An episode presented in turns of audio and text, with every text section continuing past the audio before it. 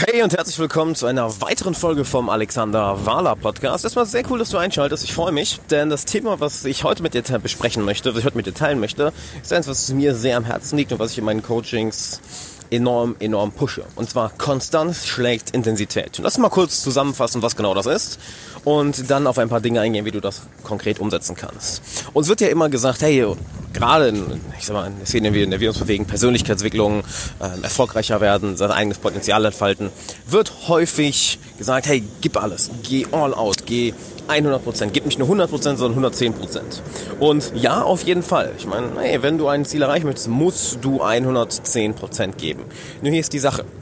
Viele Leute verwechseln das damit, dass sie das jetzt jeden Tag machen müssen. Da ist jedoch das, da fängt jedoch das Problem an.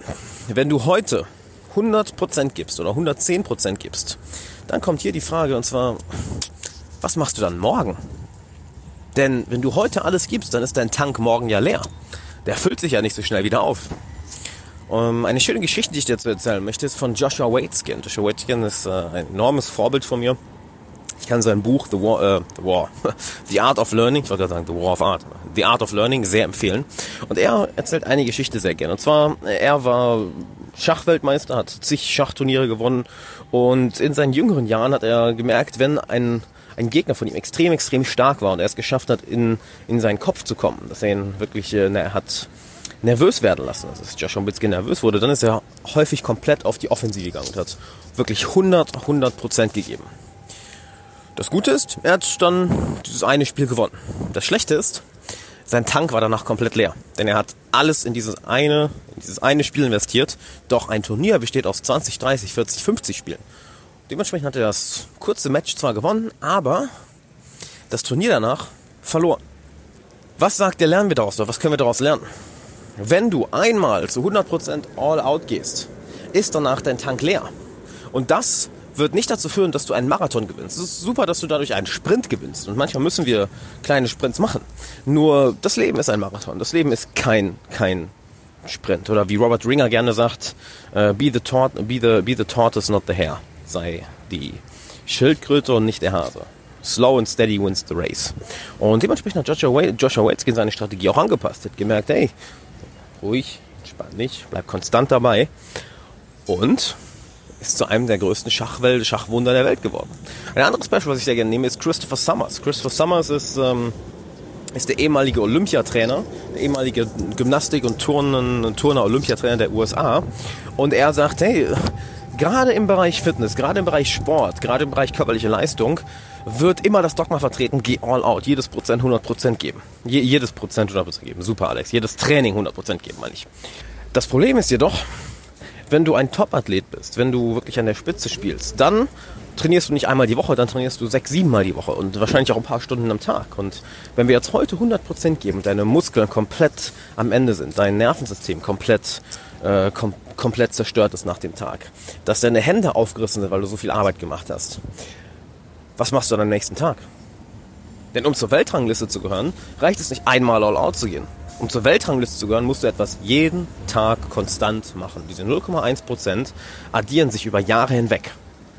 Wenn du heute 100% gibst, ja, und du musst morgen wieder ins Gym oder du musst morgen wieder zur Arbeit oder du musst morgen wieder zum Lernen und dein, dein Kopf ist zerstört, dein Nervensystem ist zerstört, deine Energie ist am Boden, deine Motivation ist weg, du bist komplett lustlos, weil du gestern all out gegangen bist.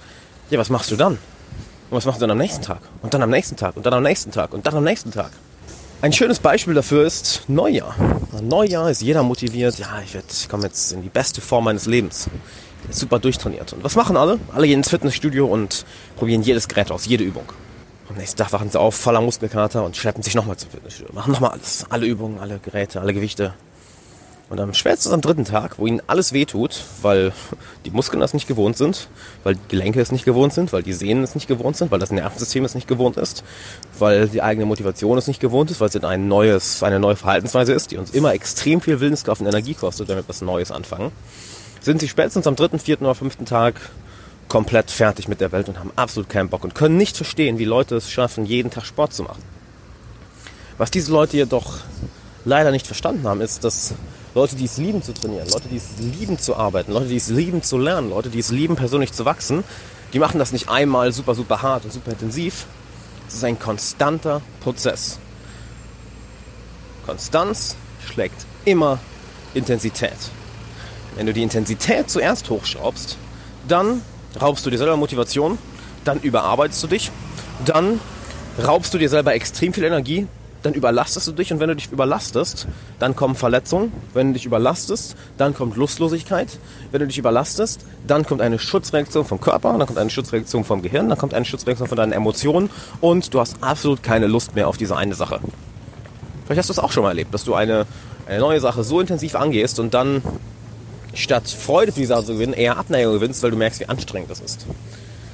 Das heißt, fokussiere dich zuerst nicht auf die Intensität, sondern auf die Konstanz. Fokussiere dich darauf, etwas konstant zu machen. Und mach es wie Christopher Sommers sagt. Gib nicht 100%, denn wenn du wirklich 100% gibst, dann kannst du das nicht jeden Tag machen. Dann kannst du das vielleicht einmal machen bei einem Wettkampf, bei einem Wettbewerb. Aber dann brauchst du erstmal ein paar Tage Erholung. Ich meine, schau dir an, was Olympiathleten, was Top-Schachspieler, was Top, äh, was Top-Speaker, äh, nimm die, nimm die Top-Leute aus egal welcher Branche, was die machen. Die haben ab und zu Events oder bestimmte Situationen, wo sie 100% geben müssen, gefolgt von Recovery und Training. Und das Training ist immer 80%, nicht 100%. Wenn du 80% gibst, dann kannst du morgen Leistung bringen. Dann überanstrengst du dich nicht und dann kann dein Körper wachsen. Das Konzept, was Nassim Talbi auch Antifragilität nennt. Wenn du deinen Körper oder deinen Geist, dein Gehirn, deine Arbeitsmoral konstant herausforderst, dann wird das wachsen. Es ist antifragil. Es wächst, es wächst, es wächst und du kannst mehr Leistung liefern. Von daher, gib jeden Tag 80 Prozent. Fokussiere dich auf den Marathon, denn das hier ist ein Marathon. Es geht nicht darum, heute der Beste zu sein, heute der Schnellste zu sein, heute der Fitteste, heute der Klügste, heute der Tollste und Selbstbewusste zu sein. Es geht darum, das Ganze in fünf Jahren zu sein, in zehn Jahren zu sein, in 15 Jahren zu sein. Wir sind eine ganze, ja, wir sind schon eine ganze Zeit hier. Wir sind nicht morgen weg. Von daher fokussiere dich nicht auf die Intensität, sondern auf die Konstanz. Denn sobald die Konstanz einmal da ist, dann ist es auch kein Problem, die Intensität hochzuschrauben. Hey, Alexander Wahler nochmal hier. Vielen, vielen Dank, dass du bei dieser Podcast-Folge dabei warst. Ich hoffe, du konntest einiges mitnehmen. Und wenn du einen Freund kennst, der genauso viel daraus mitnehmen würde, dann teile diese Folge doch gerne mit ihm. Plus, lass gerne eine Bewertung und ein Abo für den Podcast da. Das hilft uns enorm. Und zum Schluss habe ich noch zwei Sachen für dich. Zum einen mein 90-minütiges kostenloses Online-Training, wo ich dir genau zeige, wie du es schaffst, jede Person sofort in deinen Band zu ziehen und dir deinen Traumfreundeskreis aufzubauen, ohne dabei nervös zu sein, dich verstellen zu müssen oder auf Dutzende Menschen zuzugehen. Klick dafür einfach auf den Link in der Beschreibung. Und wenn du eine Frage an mich hast, die ich in einem zukünftigen Podcast beantworten soll, dann schick mir doch gerne eine Mail an fragen at alexanderwala.com. Du findest die E-Mail-Adresse auch nochmal in den Shownotes, genauso wie den Link zum kostenlosen Online-Training. Dann bedanke ich mich nochmal, dass du dabei warst. Ich hoffe, du konntest einiges mitnehmen und bis zur nächsten Folge. Ciao.